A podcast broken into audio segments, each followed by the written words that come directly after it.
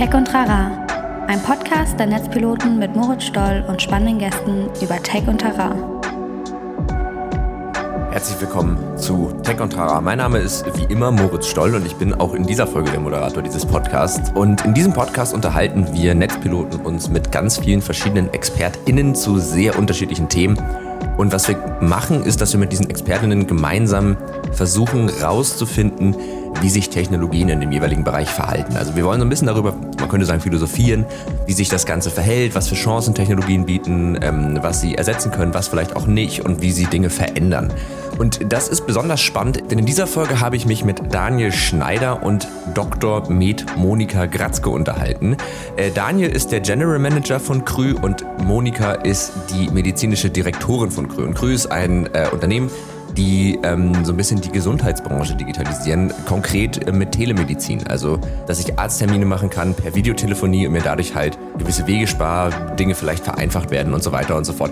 Das war super spannend. Also, wir haben ganz viel über dieses Thema Telemedizin gesprochen, aber auch generell darüber, wie Digitalisierung in der Gesundheitsbranche funktioniert, wie die Gesundheitsbranche funktioniert, wer an gewissen Dingen verdient, wer nicht und ähm, wie das Ganze in Zukunft aussehen kann und was halt eben sowas wie Telemedizin leisten kann und wo vielleicht dann auch die Grenzen irgendwie erreicht sind. Äh, sehr spannende Folge, kann ich euch sehr empfehlen. Bevor ich euch jetzt aber in die Folge entlasse, noch mal ganz kurz ein ganz klein bisschen Werbung und zwar für unseren Discord-Server. Ähm, wir haben jetzt in der Vergangenheit schon den ein oder anderen Podcast live auf Discord aufgezeichnet. Diese Folge hier ist nicht live entstanden, das wird auch nicht in jeder Folge der Fall sein, aber ähm, auf unserem Discord-Server, Discord hat jetzt ein Feature gelauncht, das ist so ein bisschen wie Clubhouse, also man kann auch so leise in den Raum reingehen, Audio-only und kann dann eben zuhören, wie sich Leute unterhalten. Also perfekt für Live-Podcast im Grunde. Und äh, auf diesen Discord-Server könnt ihr auch kommen. Äh, die Idee ist, dass da ganz viele von euch raufkommen und ihr euch dann auch äh, unabhängig von uns irgendwie miteinander vernetzen könnt, dass ihr da irgendwie vielleicht coole Ideen entwickelt, euch ein bisschen austauscht, gemeinsam in irgendeinen Sprachchannel geht und einfach vielleicht auch gemeinsam arbeitet. Mich beruhigt das immer, eine andere Tastatur hier und da mal klackern zu hören. Äh, dieser Discord-Server, der ist äh, schon eine Weile live und jetzt wollen wir euch da auch endlich mal alle drauf haben. Deswegen äh, über den Link in der Bio könnt ihr diesen Discord-Server joinen. Ich würde mich sehr freuen, wenn wir uns da sehen und vielleicht mal irgendwie unterhalten können über den Podcast, über Gott und die Welt, was auch immer. Ja, würde ich sagen, Werbung Ende und dann wünsche ich euch ganz, ganz viel Spaß mit der Folge. Bis gleich. Herzlich willkommen, Monika Gratzke und Daniel Schneider. Hallo, wir freuen uns hier zu sein. Danke für die Einladung. Ja, sehr, sehr gerne. Ich freue mich auch, dass ihr da seid, weil wir ja heute über ein Thema sprechen. Also wir sind ja auch seit langem mal wieder in, dieser, in diesem Podcast mit, mit drei Leuten. Das äh, ist, ist tatsächlich gar nicht so häufig. Aber ich freue mich immer sehr, weil das immer eine ganz andere Dynamik reinbringt. Und äh, weil wir heute ja das Thema, im weitesten Sinne sprechen wir heute über die Digitalisierung der Gesundheitsbranche. Das ist natürlich ein Riesenthema, das man jetzt sicherlich auch nicht in, in einer knappen Stunde irgendwie allumfänglich abhandeln kann. Aber der Aufhänger ist ja der, ihr beide arbeitet ja für ein Produkt, ähm, das sich genau mit diesem Thema beschäftigt, nämlich Krü. Ihr bietet, oder Krü bietet, äh, ja, im weitesten Sinne könnte man sagen, Videosprechstunden an. Also Telemedizin nennt man das, glaube ich, im Fachjargon. Und was ich jetzt ganz schön finde für diese Folge, dass wir eben mit euch beiden zwei unterschiedliche Perspektiven auf dieses Thema haben. Wir haben halt einmal Daniel, der als General Manager Germany ähm, oder wie er auch vorher sagte, du kannst auch einfach Deutschlandchef sagen, aber ich finde auch das Englische klingt cooler. Äh, natürlich ein ja, den eher, ich sag mal, geschäftlichen, strategischen Blick auf das Ganze hat und Monika als ähm, Ärztin, als Medical Director bei Krü eben auch die medizinische Seite noch mal ein bisschen besser beurteilen kann. Was ich sehr spannend finde, weil das ist ja auch das, was uns immer so ein bisschen interessiert. Wir haben die Technologie, aber was passiert denn jetzt eigentlich mit dieser Technologie? Wie, wie wirkt sich das aus? Ähm, und da habe ich auch viele Fragen irgendwie im Kopf. Aber vielleicht mögt ihr einfach zum Einstieg einmal ganz kurz erklären, ich weiß nicht, wer von euch das machen will, aber was sozusagen die Idee hinter diesem Produkt ist und warum ihr glaubt, dass das eine gute Idee ist und was das in euren Augen an positiven Effekten haben kann. Ja, ich fange mal an, wie du schon sagtest, das Kern unseres Produktes ist die Videosprechstunde. Das heißt, wir ermöglichen Patienten über ihr Handy mit äh, Ärzten, Ärztinnen zu sprechen, genauso wie sie das gewöhnt sind aus einer Sprechstunde in der Praxis, mit allem, was dazugehört. Beratung, Rezepte, Krankschreibung, weitere Empfehlungen aber natürlich auch gegebenenfalls der Aussage, dass man sich an einen äh, Arzt vor Ort wenden muss. Äh, das kommt natürlich auf das ähm, Gesundheitsthema an. Ähm, was wir glauben, was mhm. das macht, erstens natürlich ähm, ist das, glaube ich, eine Spiegelung von dem, was wir auch an anderen Stellen sehen. Ne? Wir sitzen alle äh, im Homeoffice, wir arbeiten viel mit Zoom, Teams und wie es alles heißt. Wir sind es gewohnt, äh, mit E-Commerce unsere Einkäufe zu erledigen. Und das kommt jetzt halt auch in der Gesundheitswelt an. Aber bei Gesundheit kommt mhm. natürlich nochmal obendrauf Fragen von Ansteckung, Wartezeiten in Wartezimmer, all diese Sachen, an die wir uns zwar gewöhnt haben, wenn man aber da mal drüber nachdenkt, wir die auch hinterfragen können. Ich glaube, das letzte Jahr mit Corona hat eigentlich bei allen Leuten dazu geführt, dass sie das mal hinterfragt haben. Ähm, ob das denn wirklich so die, die richtige Art und Weise, gesund zu werden ist, wenn man in einem Wartezimmer sitzt. Und da glauben wir, dass die mhm. Videosprechstunde einfach ein guter Baustein sein kann in der zukünftigen Versorgung der Patientinnen und Patienten. Okay. Was, was bei mir tatsächlich als, als mögliches Schiefgeh-Szenario sofort in den Kopf kommt, ist der, ist der klassische Hypochonder. Der sich denkt, geil, ich habe eine Flatrate. Ich kann jetzt äh, jedes Zipperlein sozusagen ähm, kann ich direkt abklären lassen. Also ich, ich habe selbst auch äh, leicht hypochondrische Züge, ich sag mal in einem völlig okayen Rahmen, aber ne, also ich äh, darf dann auch nicht googeln und ich habe zum Beispiel, meine Tante ist Arzt. Und ähm, da habe ich auch, bis sie meinte, Boris, du musst jetzt nicht wegen jedem Kopfschmerz bei mir anrufen, äh, habe ich dann auch gerne mal gesagt, sag mal, ist das eigentlich normal und so, solche Geschichten? Also wie, wie, wie geht ihr mit solchen Themen um? Also ähm, die, die Wahrscheinlichkeit, dass ein Hypochonder zum Arzt geht, ist natürlich äh, die gleiche, die man auch in der Praxis hat. Also das ist natürlich, wenn ich jetzt als Ärztin in einer Sprechstunde sitze, dann habe ich diese Patienten ja auch. Und ähm, ja. auch die haben natürlich ihre Berechtigung und die finden sich natürlich auch in der Telemedizin. Ähm, man kann ja. natürlich jetzt postulieren, die Hemmschwelle ist ein bisschen geringer, das übers Internet zu machen. Aber tatsächlich muss man sagen, die, der Patient und der Arzt bleiben der gleiche. Also die Arzt-Patienten-Beziehung ja. ändert sich dabei nicht und den Hypochonder rauszufischen sozusagen und ihm auch speziell zu helfen für das, was er braucht, ist tatsächlich in der videobasierten Medizin nicht anders als in der Sprechstunde. Ja. Ja, kann ich mir vorstellen. Also das ähm, macht auch nochmal ein Thema auf, das ich heute auf jeden Fall auch nochmal äh, besprechen möchte, nämlich halt eben, also ich glaube, Krü bietet ja aktuell in Deutschland ähm, hauptsächlich ich sage jetzt mal im weitesten Sinne so physische Gesundheitsthemen an, äh, aber es gibt ja auch noch diese ganze äh, psychische Komponente, wo ich mir auch vorstellen könnte, dass die durch Corona ordentlich einen Zuwachs äh, gewonnen hat. Ähm, bevor wir uns aber damit befassen, ähm, einmal so die generelle Frage, wenn es jetzt so einen Anbieter gibt wie euch, dann lebt er ja nicht von Luft und Liebe. Also wie verdient man eigentlich daran? Das macht auch so ein bisschen die Frage auf, wer verdient eigentlich generell im Gesundheitssystem woran und wodurch? Mhm. Also ich glaube, als erstes ist es natürlich so, dass das, was wir machen, nicht nur vom Produkt her sehr ähnlich zu dem ist, was eine normale Sprechstunde beim Arzt ist, sondern auch dazu, wie das im Gesundheitssystem gesehen wird. Das heißt, der Arzt hm. kann, ob er jetzt privat äh, oder ähm, gesetzlich versicherte Patienten hat, über die üblichen Abrechnungswege abrechnen, ähm, ne, über die, über die äh, Kassenärztliche Vereinigung oder eben über eine direkte Rechnung an den Patienten, die der dann bei seiner mhm. Versicherung einreichen kann. Das ist von daher gar nicht so viel anders, weder für den Patienten noch für den Arzt in dem, was er macht. Es ist natürlich so, dass wir als Anbieter in unserem Geschäftsmodell ähm, dann für die Services, die wir bereitstellen, für die Technologie, für die Betreuung der Patienten im Vorfeld oder äh, im Nachhinein, ähm, wenn die Rückfragen haben, all diese Sachen, die sonst häufig auch von einer Sprechstundenhilfe zum Beispiel übernommen werden, dass wir da natürlich bei dem Arzt ähm, etwas für abrechnen. Und das ist im Grunde ja mhm. der Kern der Geschichte.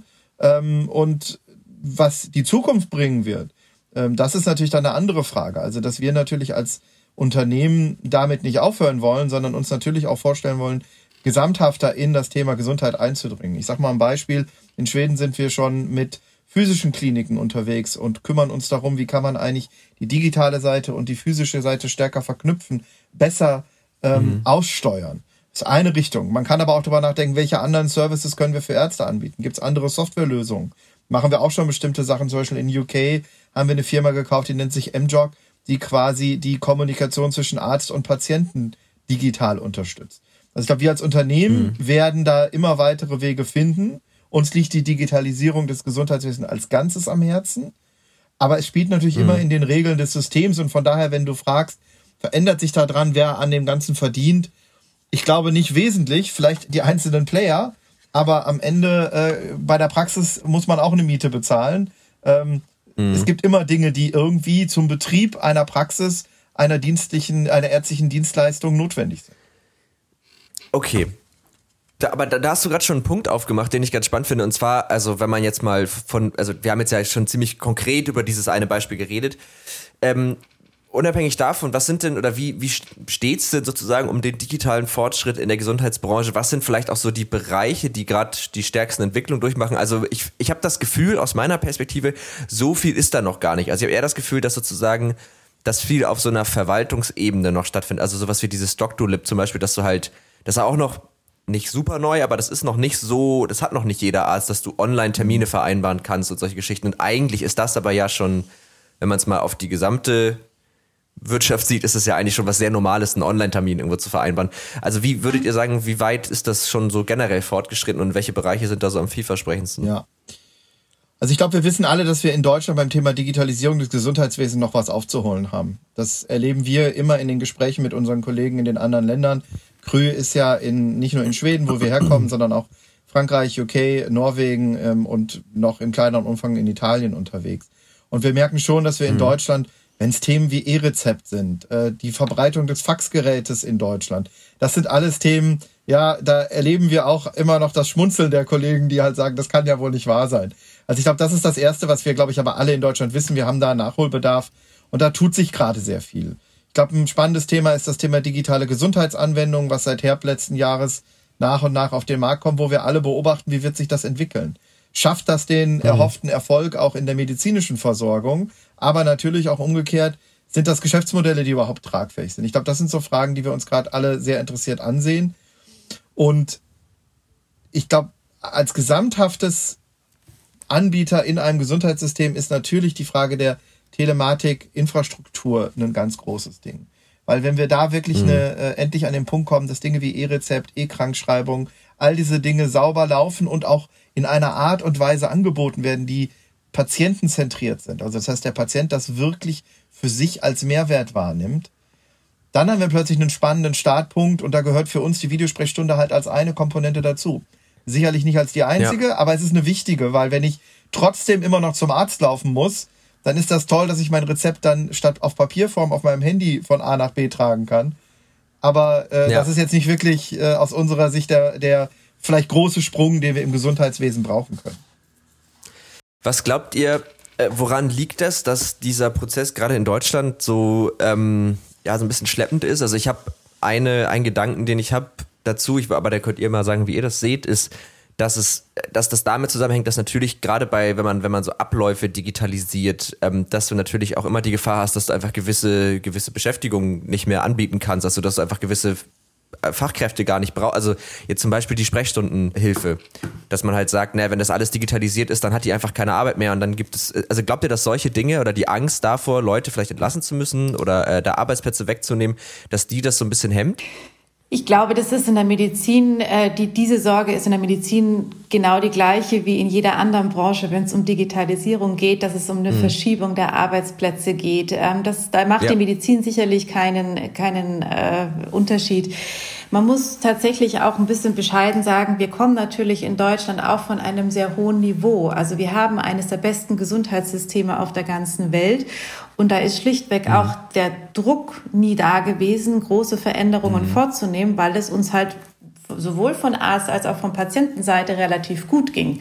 Und da gibt es andere Systeme, ja. wo sicherlich sehr viel leichteres Verbesserungspotenzial kurzfristig zu erreichen ist durch Digitalisierung. Und nachdem wir solche etablierten Systeme haben, die ja auch gut funktionieren auf ihre Weise über Jahrzehnte, ähm, war sicherlich der Druck bei uns nicht besonders groß, der jetzt aber deutlich zunimmt wenn du jetzt so auch vielleicht so aus einer aus einer äh, Perspektive von jemandem, der ja auch als also du hast ja lange in der Intensivmedizin gearbeitet, meintest du ja im Vorgespräch. Das heißt, du hast ja auch also auch einfach als Arzt schon oder als Ärztin, sorry, äh, schon praktiziert.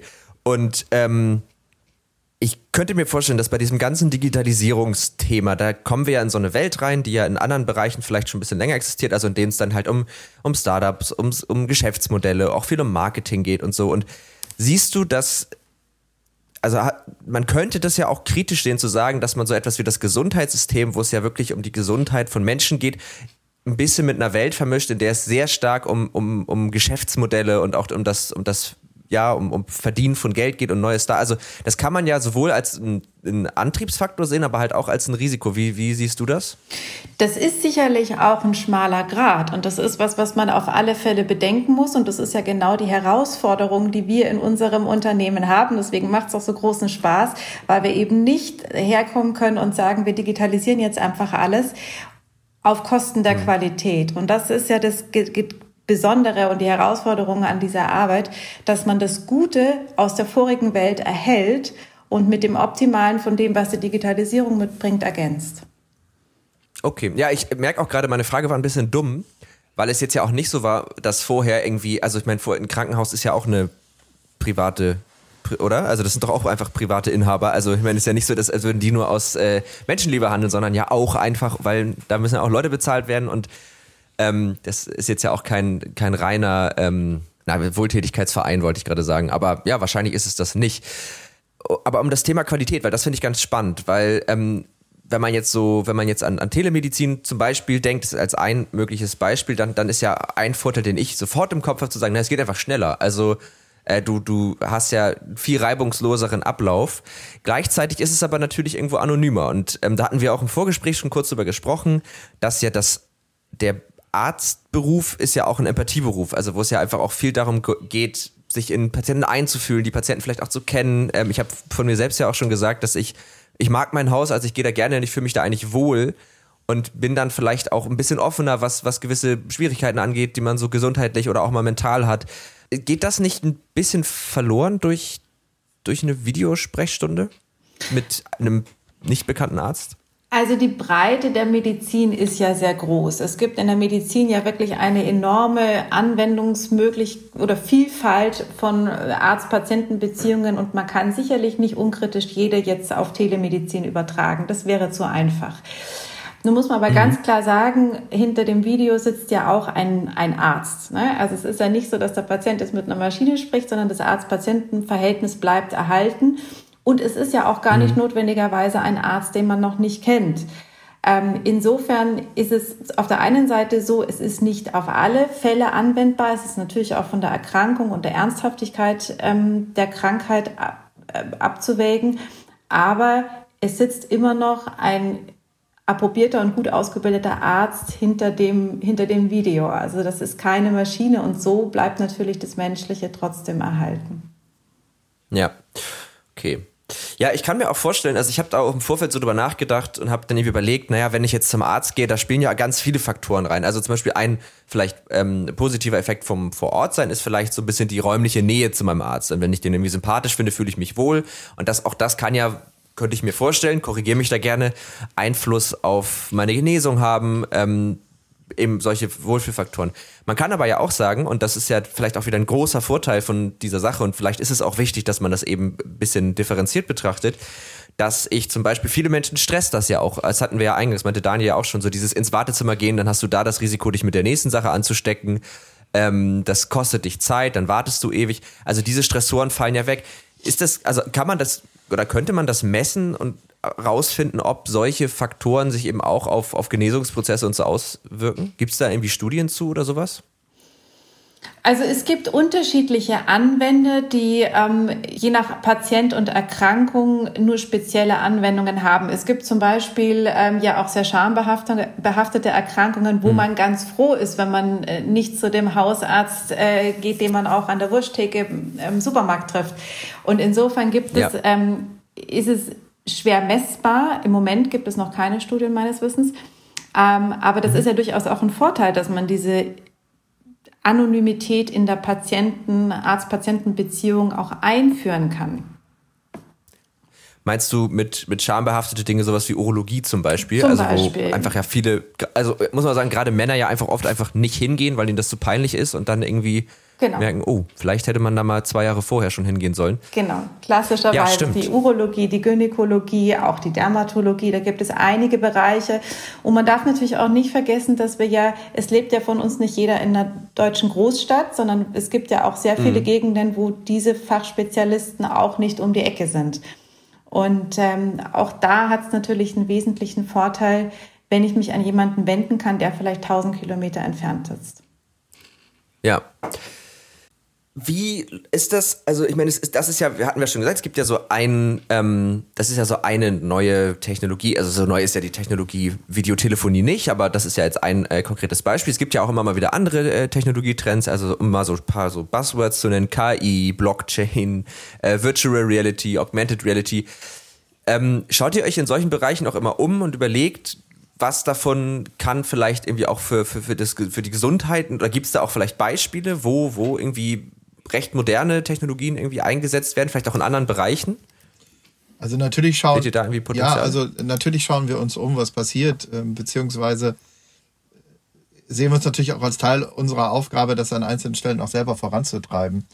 Ähm, hm. Wir sind eine, als Unternehmen kommen wir aus dem Technologiebereich. Wir haben äh, da inzwischen mehrere hundert äh, Entwickler, auch ähm, sowohl in Schweden als auch in den Ländern. Das sind alles Themen, die uns beschäftigen. Ich glaube nur, was wichtig ist, und das ist, glaube ich, was, was wir alle manchmal vielleicht vergessen ist, das Wichtigste ist der Anwendungsfall und was wir mit dem Anwendungsfall für den Patienten oder für den Arzt oder wen auch immer erreichen. Und nicht unbedingt, ob mhm. es jetzt eine Blockchain-Lösung ist, ob es eine äh, künstliche Intelligenz-Lösung ist. Das und stimmt. das ist, ich meine, da gibt es schon Sachen, die man kommen sieht. Ne? Also gerade die Frage von, ähm, ein, ein, der Arztberuf ist ja ein Erfahrungsberuf. Es ist ja nicht umsonst so, dass mhm. so viel Zeit und Energie in die Ausbildung gelegt wird äh, und vor allen Dingen auch in die praktische Komponente. Und gleichzeitig ist es aber so, die Erfahrung, die ein Arzt sammeln kann, ist vor allen Dingen die Erfahrung, die er selbst sammelt. Er kann ja nicht, äh, er kann ja nicht das Leben anderer Ärzte leben. Aber mit äh, mhm. einer besseren Verfügbarkeit von Daten könnte man zum Beispiel, glaube ich, zumindest diesen Prozess unterstützen. Und einfach die Erfahrungen, mhm. und Daten sind ja nichts anderes als Erfahrungspunkte, die andere gemacht haben, stärker in die täglichen Entscheidungsprozesse einfließen lassen. Und dann sind wir plötzlich bei unterstützenden Entscheidungssystemen, die dann mit, mit künstlicher Intelligenz was zu tun haben. Das ist ja im Kern das, worum es da ja. geht. Und das ist sicherlich nichts, was jetzt morgen kommt. Und das ist auch sicherlich nichts, was jetzt den Arzt ersetzen wird. Aber wir glauben schon, dass das was ist, was den Arzt unterstützen kann. Ja. Ja, da fällt mir tatsächlich auch gerade ein Beispiel. Also du hast natürlich erstmal recht, also das ist natürlich also generell ja immer blöd, erst von der Technologieseite zu kommen, sondern man sollte sich ja immer überlegen, was kann das denn effektiv für einen Mehrwert schaffen. Ähm, aber zum Beispiel ein Beispiel, das habe ich letztens gehört, ich weiß nicht, ob das schon etabliert ist oder ob das noch ein Forschungsprojekt ist, müsste man, also muss ich nochmal recherchieren, aber ähm, da geht es halt auch um, um, um Maschinenlernsysteme im weitesten Sinne, die ähm, bei Prothesen anhand von Daten eine Prognose abgeben, wie wahrscheinlich das ist, dass diese Prothese vom Körper angenommen wird. Was ja eigentlich auch, das ist ja genau das, was du gerade gesagt hast. Das ist ja normalerweise was, was ein Arzt wahrscheinlich lernt oder vielleicht auch durch Erfahrung sammelt, ne, wenn die also auch da, äh, Monika, wenn du da Einwände hast, sag gerne Bescheid. Aber ich kann mir vorstellen, dass das von irgendwelchen Blutwerten oder irgendwelchen anderen Organwerten abhängt und dann zu sagen, okay, äh, und diese Daten, die könnte ja auch rein theoretisch eine KI haben und sagen, naja, also in der Kombination ist das so und so oft angenommen worden und kann da irgendwie eine Prognose abgeben. Also solche Fälle gibt es ja schon. Ja, ja, also diese Anwendung ist ja auch schon in einzelnen Fachbereichen relativ fortgeschritten. Wenn man sich jetzt zum Beispiel mal die Radiologie anschaut, da ist genau diese ähm, datenunterstützte Technologie ja schon wahnsinnig weit. Da gibt es ja schon eine Vorauswahl, eine Vordiagnose, die dann letztendlich vom Radiologen validiert wird. Und so wird sich das durch die verschiedenen Fachbereiche auch durcharbeiten. Also Mhm. Wir stehen da gar nicht so am Anfang, sondern das, was ich sagen möchte, es gibt das schon. Das wird auch schon angewendet und das wird sicherlich immer mehr kommen. Ja. Aber wahrscheinlich muss man auch ein bisschen differenzieren zwischen, zwischen dem, also ihr seid ja eher im Gesundheitssystem und das, worüber wir gerade geredet haben, ist ja eher dann fast schon in der, auf der Forschungsseite, auf der, auf der fachlichen Seite, ne? Es muss immer eine Kombination von medizinischer Forschung und technologischer Entwicklung sein. Ne? Also man kann das, glaube ich, nicht hundertprozentig ja. voneinander trennen. Ähm, gleichzeitig schadet es auch nicht, gleich praktisch im System zu sein. Also ich glaube, für uns ist mhm. wichtig, diese Dinge zusammenzubringen. Ne? Was ist, was hilft tatsächlich praktisch? Dafür ist es gut für uns, dass wir selber im System sind, dass wir Ärzte haben, dass wir in Schweden eigene Kliniken betreiben und so weiter, dass wir die technologische Seite abdecken, aber wir brauchen natürlich auch die Zusammenarbeit mit der Wissenschaft. Sonst ähm, funktioniert mhm. das an der Stelle nicht. Ja.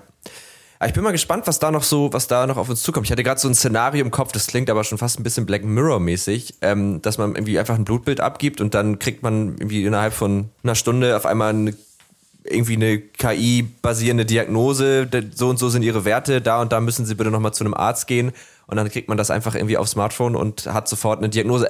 Ob das was Gutes ist, sei es mal dahingestellt, aber ich bin gespannt, was sich da noch so tut. Ähm, wir hatten ja jetzt schon so ein bisschen über, über ähm, ich sag mal, den Bezug von Patienten zu solchen Neuerungen gesprochen, also wie die mit solchen Innovationen umgehen und äh, was denen das bringen kann. Aber wir haben noch nicht so sehr darüber gesprochen, ob das auch gut angenommen wird. Das würde mich mal interessieren. Also kommt da eher eine Skepsis oder ist das was, was Leute gerne nutzen und wo sie sagen, oh, das bietet mir einen Vorteil? Also auf der Patientenseite sehen wir insbesondere jetzt im letzten Jahr, dass die Zurückhaltung niedriger ist, als man vielleicht gedacht hat. Ähm, ich glaube, viele mhm. Leute probieren es zumindest mal aus und in der Corona-Situation war das natürlich noch weiter verstärkt. Und wir Klar. sehen in dem Feedback, das wir kriegen, dass die Leute insgesamt einen sehr guten Eindruck davon gewinnen.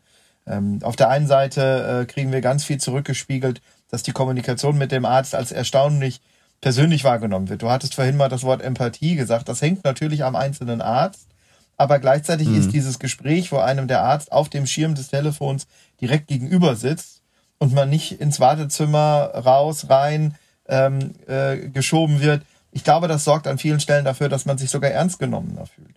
Also da kriegen wir insgesamt ein sehr gutes Feedback. Es ist natürlich so, die Leute haben auch schon ein ganz gutes Bauchgefühl dafür, mit welchen Beschwerden kann ich das denn machen und mit mhm. welchen muss ich äh, vielleicht selber zum Arzt gehen. Also ich glaube, dass die Leute schon genau wissen, wenn sie jetzt irgendwie ähm, intensivere Rückenschmerzen oder sowas haben, dann kann ich vielleicht telemedizinisch mal einen ersten Rat holen. Aber wahrscheinlich muss ich für eine intensivere Untersuchung dann doch zum Arzt vor Ort gehen, der dann äh, abfühlen kann, Röntgenbilder machen kann, was auch immer. Ähm, das mhm. ist so, aber die Summe merken wir, das Interesse der Patienten, der Menschen ist, ist relativ groß daran. Sie sind es gewohnt, ja. viele Dinge in ihrem Alltagsleben mit dem Handy zu machen. Und das sind sie ja. eigentlich auch in ihrer Erwartungshaltung würden sie das gerne auch im medizinischen Sektor machen. Und das sehen wir einfach kommen.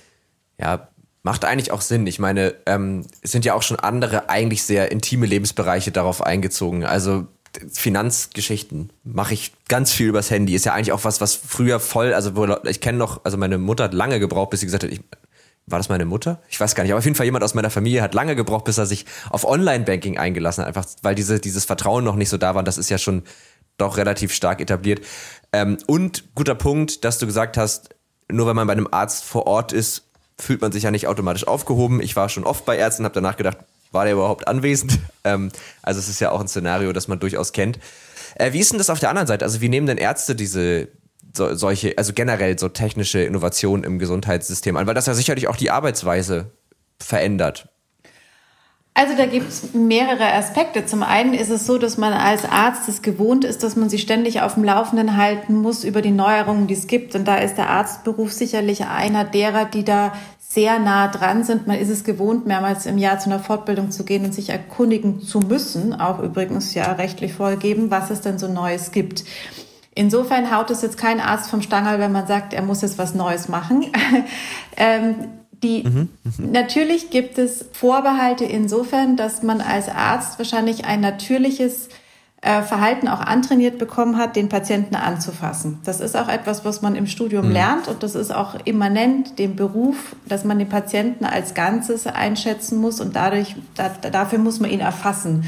Und dieses Erfassen ist für den Arzt sehr wichtig und die, die Sorge, dass das eventuell per Video zu kurz kommen könnte, ist natürlich schon da. Wobei man auch da wieder sagen muss, es ist ja nicht so, dass man den Patienten nicht sieht und nicht erfassen kann, aber die Vorbehalte, bevor man es ausprobiert hat, die sind da. Die meisten mhm. Kollegen, die es dann mal gemacht haben, die sehen es dann anders. Aber die Hemmschwelle, das zum ersten Mal zu machen, die ist vielleicht etwas größer.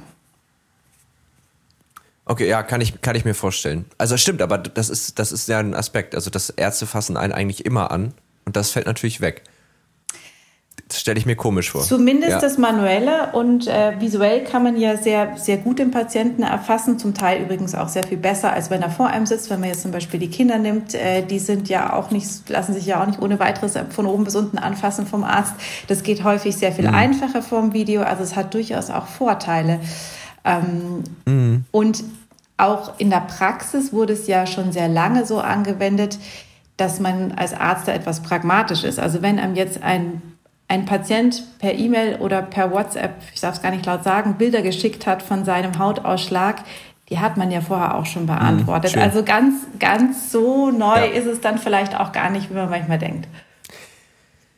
Ich, also ich weiß nicht, ob ihr dazu jetzt was sagen könnt, aber ich hatte auch gerade den Gedanken, es, es kann ja auch mal vorkommen, dass man Arzt ist und dann, dann kommt ein Patient und der riecht ganz unangenehm.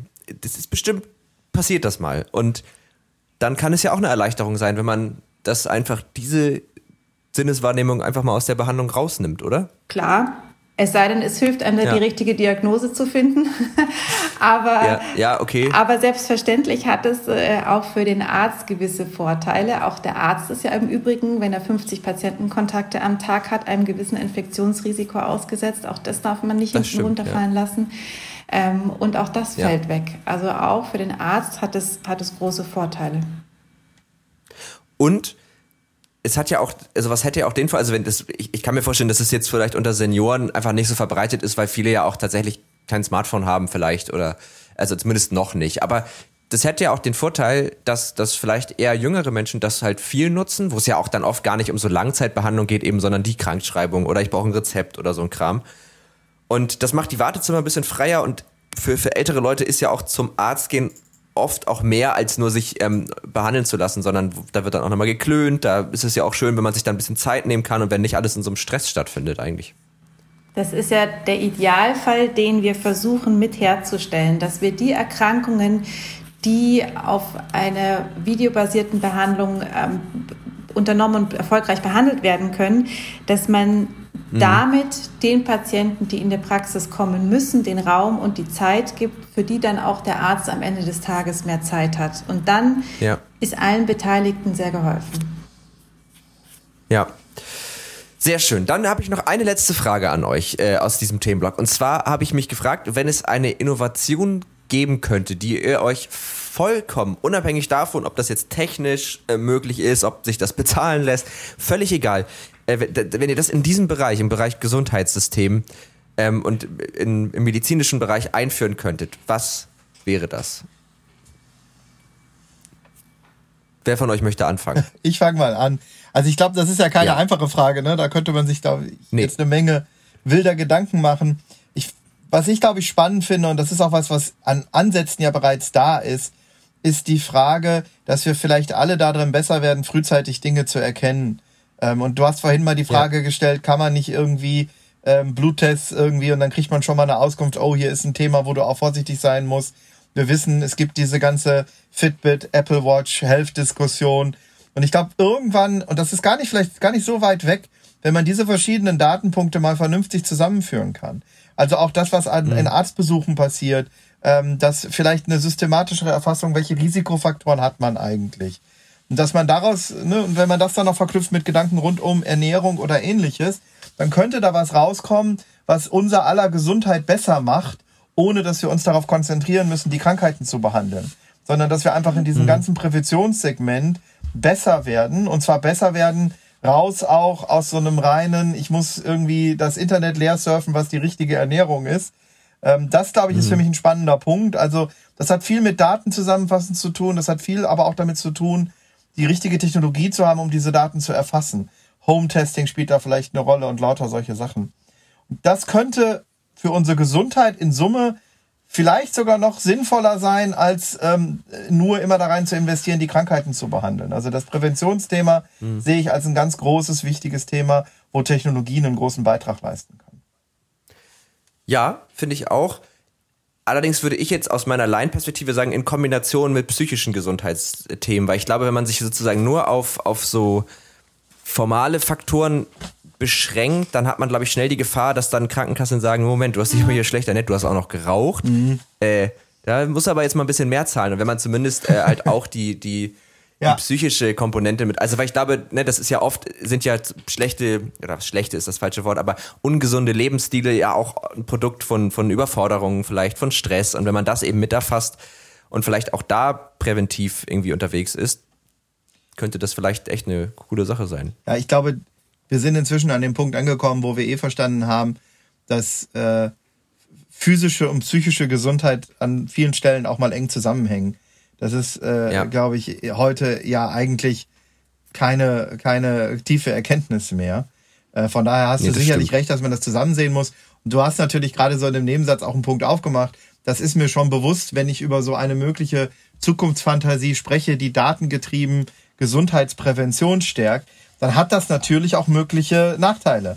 Und das ist, glaube ich, tatsächlich mhm. ein extrem schwieriges Spannungsfeld, weil wir im Gesundheitsbereich immer mit sehr sensiblen Daten arbeiten. Das sind Daten, mhm. die ähm, sicherlich was darüber aussagen können, wie wahrscheinlich ist es, dass jemand krank ist, welche Kosten generiert er vielleicht in Zukunft für ein Versicherungssystem, ähm, wie zuverlässig ist er auch langfristig als Arbeitnehmer einsetzbar. Also da gibt es, glaube ich, viele Punkte, die, die, die nicht so einfach sind. Und ich will jetzt auch gar nicht behaupten, dass ich da eine einfache Lösung für habe. Ich glaube aber, dass wir da einfach auch gleichzeitig dran arbeiten müssen und vielleicht weniger immer versuchen, das als Gegensätze zu sehen, sondern zu sagen, wie können wir das eine mhm. gemeinsam mit dem anderen lösen. Das wird nicht einfach. Also das ist schon völlig richtig. Und am Ende ist es vielleicht dann auch ein Punkt, wie stark erlauben wir den Leuten da selber zu entscheiden, bei welchen Sachen sie mitmachen wollen und welchen nicht. Ja. Ja. Das ist, es ist, es ist nicht einfach. Ich meine, die Diskussion sehen wir um elektronische Patientenakte, welche Zugriffe dürfen Versicherungen drauf haben, all diese ganzen Geschichten. Das ist, das hm. wird immer ein Konfliktfeld sein. Das ist nicht einfach zu lösen. Das ist sicherlich richtig. Ja. Okay, aber ja, also glaube ich auch. Aber es ist ja auch einfach spannend, sich über sowas mal Gedanken zu machen. Äh, Monika, was ist, was wäre deine, deine Wunsch-Innovation? Die geht im Prinzip in eine ganz ähnliche Richtung. Also aus ärztlicher Perspektive für Arzt und Patienten, wenn ich es mir wirklich wünschen könnte, dann wäre das eine, auch eine Datenzusammenfassung, die sektorenübergreifend relevante Informationen für den Arzt rausfiltert, um die ärztliche Tätigkeit auf eine Essenz äh, konzentrieren zu können, dass für den, diese, diese reine Arzt-Patienten-Beziehung mehr Raum bleibt und der Arzt von diesem mhm. ganzen Wust, der um ihn rum ist, der so viel Zeit und Energie von ihm wegnimmt, um relevante Informationen überhaupt erstmal zu übermitteln und zu bekommen und zu erfassen, dass man das konzentrieren kann und für diese Arzt-Patienten-Beziehung mehr Zeit und mehr Raum bleibt und man sich wieder ein bisschen zurückfokussieren kann auf das, was man als Arzt eigentlich machen möchte, nämlich sich um den Patienten zu, äh, zu kümmern. Und das wäre, wäre das das größte Ziel, was ich mir so vorstellen kann, mittel- und kurzfristig. Äh, ich glaube auch, dass wir da auf einem ganz guten Weg sind. Ich glaube, das ist aber auch etwas, was man jetzt auch in den letzten Monaten gesehen hat. Wir müssen einen guten Mittelweg finden zwischen Datenschutz und Datenverarbeitung, äh, mhm. dass uns die Angst vor einem Missbrauch nicht lähmt, äh, Daten für was Positives zu benutzen. Das ist, glaube ich, was ganz Wichtiges, was ja. wir auf dem Weg auch lernen müssen. Aber das finde ich schön, weil, äh, also wenn man, wenn man ähm, das so hinkriegt praktisch, dann ist es ja eigentlich so das Paradebeispiel für eine gelungene Digitalisierung, weil es ja eben sozusagen die, die Bürokratie und die lästigen Dinge wegnimmt und eigentlich ja die Empathie, den Empathieteil, der ja, der ja jetzt äh, maschinell einfach nicht ersetzbar ist, den ja eigentlich sogar noch fördert, stärkt und in den Mittelpunkt drückt. Also es wäre eigentlich genau das. Und klar, Datenschutz ist natürlich bei all dem das Thema. Ähm, aber da fand ich Daniels äh, Einwand auch gut, dass man das jetzt vielleicht gar nicht immer so gegenläufig, sondern einfach als was Paralleles sehen kann. Also wir können an den Lösungen basteln, wir können halt auch daran basteln, wie wir mit diesen Lösungen dann vernünftig umgehen. Und ich meine, wir sind ja in, in Europa, was Datenschutz angeht, auch gar nicht so schlecht. Also das muss man ja auch mal sehen. Wir haben ja ziemlich strenge Regeln mittlerweile. Blickt zwar jetzt nicht jeder irgendwie mal durch, welche Cookies man da wo jetzt aktivieren kann und wo nicht, aber prinzipiell passiert da ja was. Ähm, wir hatten das, das würde ich gerne noch mal ganz kurz aufmachen, das äh, Thema, das Thema psychische Gesundheit. Ich, also das hatte ich im Vorgespräch schon so vernommen. Ihr habt bei Krü habt ihr diesen Part nicht. Und äh, also ich weiß, dass es in Deutschland gar nicht so einfach ist, an psychische Gesundheitsangebote zu kommen. Jetzt würde man ja erstmal vermuten, dass ja Telemedizin da ja eigentlich wunderbar ist, weil es ja eben einfach Kapazitäten frei machen würde. Wieso gibt es das in Deutschland nicht? Also wir machen bestimmte Sachen schon in anderen Ländern. Also gerade in Schweden ähm, sind wir mhm. sowohl mit ähm, Psychotherapeuten, die ganz normal in den Videosprechstunden sind, aktiv. Wir sind auch dabei, äh, gerade noch digitalere Produkte an der Stelle anzubieten, die ähm, das Ganze neben der tatsächlichen Gesprächssituation noch erweitern. Es gibt in Deutschland auch einige Angebote in dem Bereich, gerade im Bereich digitale Gesundheitsanwendungen. Ähm, zum Beispiel Selfie oder Hello Better sind, glaube ich, zwei relativ bekannte Player in dem Markt, die, wie ich finde, sehr interessante Lösungen da nach vorne schieben. Also da passiert was. Und ich glaube, es ist tatsächlich auch ein sehr wichtiges Feld, nicht nur weil wir merken, dass bei den Psychotherapeuten häufig die Terminfindung ein, ein Riesenproblem ist, sondern ja, weil ja zum anderen hier häufig man unterscheiden muss zwischen der langfristigen Betreuung und Behandlung und der akuten Situation. Mhm. Also jemand mit Angstzuständen oder Depressionen, äh, der hat die ja nicht pünktlich zum Termin mit dem Arzt, sondern der hat sie, wenn er sie hat. Und in dem Moment ja. glaube ich, dass gerade digitale Lösungen und vielleicht auch Videosprechstunden eine spannende Zukunftslösung sein können. Im Moment ist es regulatorisch allerdings noch nicht so einfach für uns. Also wir könnten jetzt nicht morgen einfach mit dem Thema digitale Sprechstunde mit Psychotherapeuten anfangen. Das hat was damit zu tun, welche Teile der Gespräche müssen physisch stattfinden. Ähm, muss zum Beispiel das Erstgespräch physisch stattfinden, muss zum Beispiel ein bestimmter Anteil der Gespräche ähm, in, in Person stattfinden.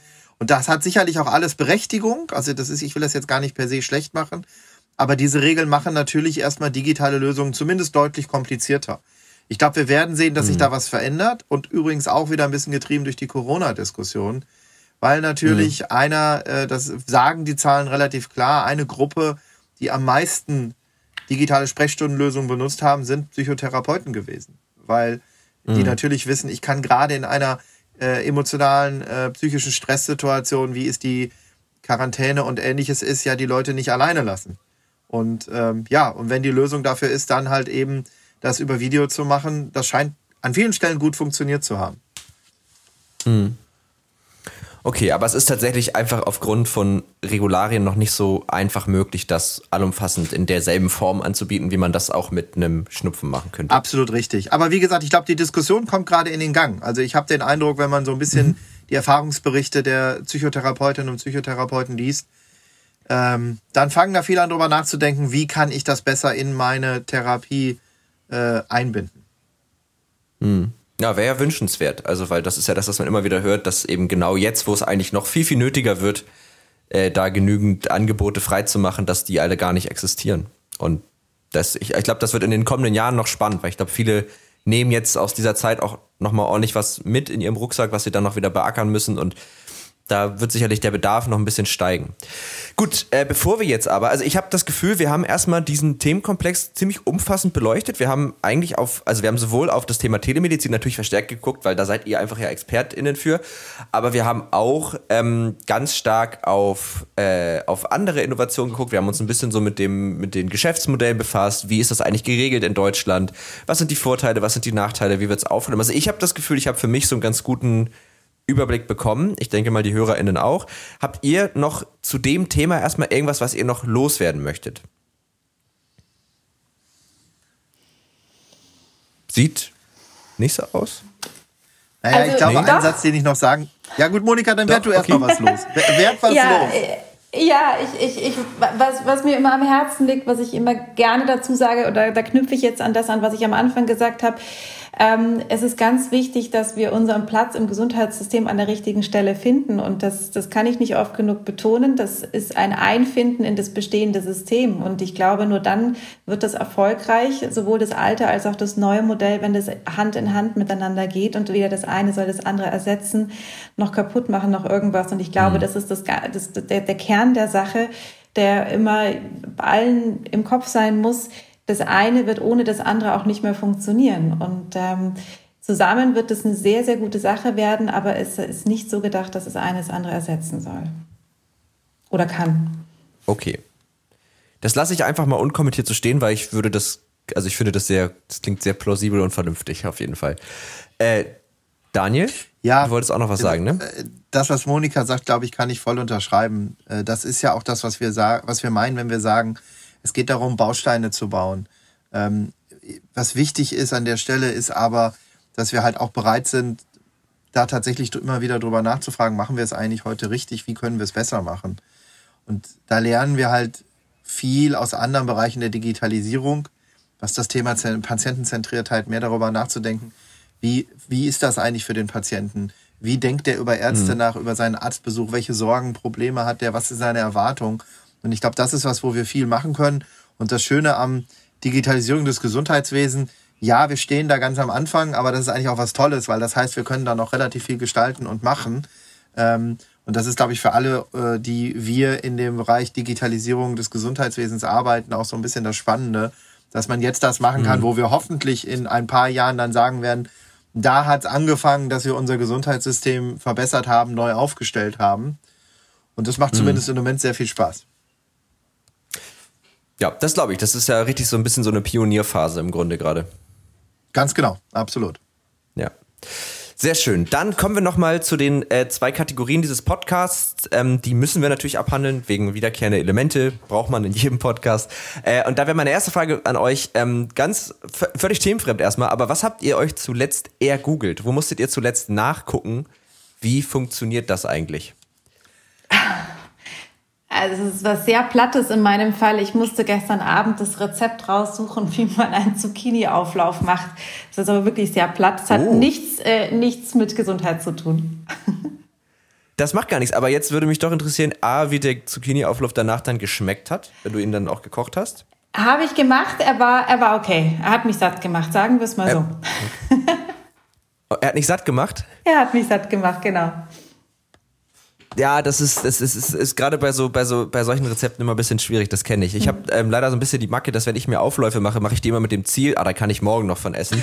Und dann esse ich immer alles an einem ja, Tag auf. Das, das. funktioniert immer nicht. Äh, ja, sehr schön. Und Daniel, was was bei dir? Das was ist, hast du dir so äh, zuletzt eher googeln Ich habe gerade erst mal ein bisschen nachgucken müssen. Also, ähm, ich glaube tatsächlich, eine der äh, letzten Sachen war, dass ich äh, ein, ein GIF äh, für eine Kommunikation, die ich gerade laufen hatte, gegoogelt hatte, um das zu posten. Also tatsächlich fast schon eher eine Metaebene der digitalen Kommunikation. Ähm, ja, aber ich glaube, das Rezeptthema, das finde ich ganz lustig. Ich glaube, das geht uns allen so. Ne? Also da hat sich auch ist auch so ein wunderschönes Beispiel, äh, wie sich äh, so ein kleines Beispiel, wie sich Kochbücher verändert haben. Kochbücher sind heute viel mehr ja. Bildbände geworden und es geht viel mehr darum, wie sieht das aus, wie inspiriert mich das. Ja. Weil das 0815-Rezept, ne, äh, ich habe ja mal eine Zeit lang mit Oetker gearbeitet, es gab früher mal Oetker-Backbücher und so. Da gibt's heute einfach viel, viel praktischere und einfacher zugänglichere Quellen im Internet. Ja. Und damit hat sich viel verändert. Das sieht so klein aus, aber ich glaube, wenn man mal mit so Leuten in Kochbuchverlagen redet, dann äh, seufzen sie auch ganz schön, wie sich ihr Geschäft in den letzten 20 Jahren gedreht hat. Ja, das glaube ich auch. Also, ähm, das stimmt. Ich, also ich habe ich hab tatsächlich noch Kochbücher, aber du hast recht, im Grunde sind es Bildbände. Also man lässt sich dann so ein bisschen inspirieren und denkt, ach, das könnte ich ja auch mal ausprobieren, weil es halt lecker aussieht. Problem ist, es sieht dann, wenn man selber kocht, halt nie so aus. das ist das große Problem. Und ähm, aber was ich jetzt, also ich werde jetzt den Namen nicht sagen, weil ich jetzt hier nicht irgendwie Werbung machen will, aber ich habe jetzt eine dieser Lebensmittelboxen ja. schon eine Weile abonniert. Das finde ich ziemlich geil, weil du kriegst halt Rezepte, du kriegst frische Lebensmittel, ja. du hast relativ wenig Verschwendung und du kannst einfach mal ganz neue Dinge ausprobieren. Und die Rezepte sind aber ähnlich pragmatisch, wie wenn man jetzt Zucchini aufläuft. Absolut. Ja. Ja. Ähm, ich habe mir zuletzt, hört sich jetzt ein bisschen aber ich habe zuletzt äh, mir ergoogelt Blockchain, weil das ist ja irgendwie immer so ein Wort, das benutzt so jeder Zweite auf irgendeiner Bühne und sagt, ja, Blockchain, Blockchain, Blockchain. Und ich wollte das mal verstehen, verstehen. Also so richtig auf der ganz, also grundlegenden Ebene. Da hat mir dann mein Informatikstudium hilft mir bei solchen Sachen immer ein bisschen. Und ich wollte mich da jetzt endlich mal einmal so durcharbeiten. Und da kann ich, ähm, das leitet mich auch zur nächsten Kategorie, nämlich über der Empfehlung der Woche. Da kann ich nämlich ein Video dazu sehr empfehlen. Ähm, das ist von dem Kanal 3 Blue, 1 Brown. Das ist ein, ich glaube, Mathematikprofessor, aber ein relativ junger oder Doktor, weiß ich, ich weiß es gerade ehrlich gesagt nicht. Auf jeden Fall ein Mathematiker und der macht so sehr geile Videos über so mathematische Themen und Problemlösungen und so ein Kram. Äh, so dass das jeder versteht mit ganz tollen Animationen und der hat auch ein Video einfach zum Thema Blockchain und leitet so her, was das ist und wieso das Sinn macht und wieso das so aufgebaut ist, wie es ist. Und man versteht es danach einfach sehr gut. Was sind eure Empfehlungen? Was könnt ihr den HörerInnen empfehlen? Das kann auch wieder alles sein. Also ihr könnt alles empfehlen, was euch irgendwie in den letzten Wochen, Monaten begeistert hat. Ich würde ganz gern anknüpfen an was, was du gesagt hast. Ähm, jetzt nicht unbedingt ja. ähm, das äh, Thema Blockchain an und für sich, wobei das verstanden zu haben, schadet nicht für meine Empfehlung. Äh, es gab ähm, es gab ja gerade die Diskussion rund um das Thema äh, Impfpass und Registrierung von Tests und allem, was dazugehört. Da gibt's einen äh, wunderschönen Podcast, äh, der, der nennt sich Logbuch Netzpolitik, ähm, wo äh, zwei Experten aus dem Umfeld des CCC sich mal mit dem Thema dieser berüchtigten fünf Blockchains äh, beschäftigen.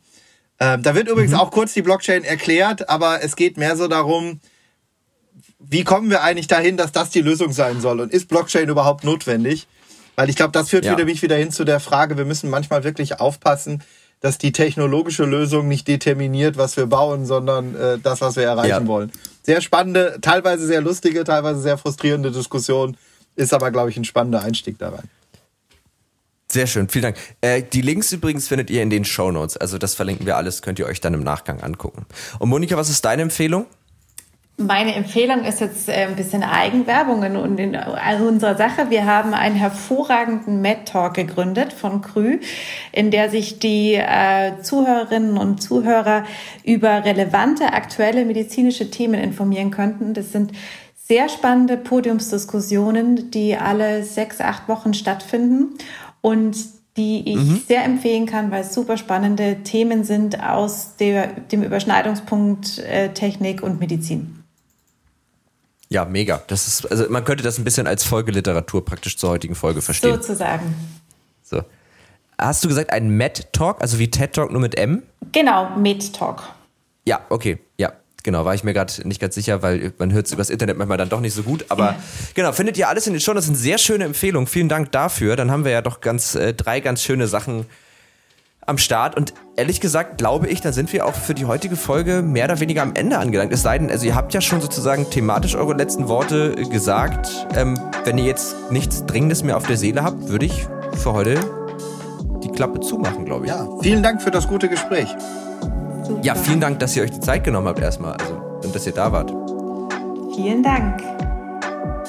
Ja, wunderbar. Dann äh, an die HörerInnen nochmal die äh, Aufforderung. Wenn ihr zu dem heute Gesagten Fragen, Kritik, Feedback irgendeiner Form habt, dann schreibt uns gerne an techundtrara.netzpiloten.de oder ihr schreibt uns über Netzpiloten auf Twitter, Facebook und Instagram. Da erreicht ihr uns eigentlich in der Redaktion immer.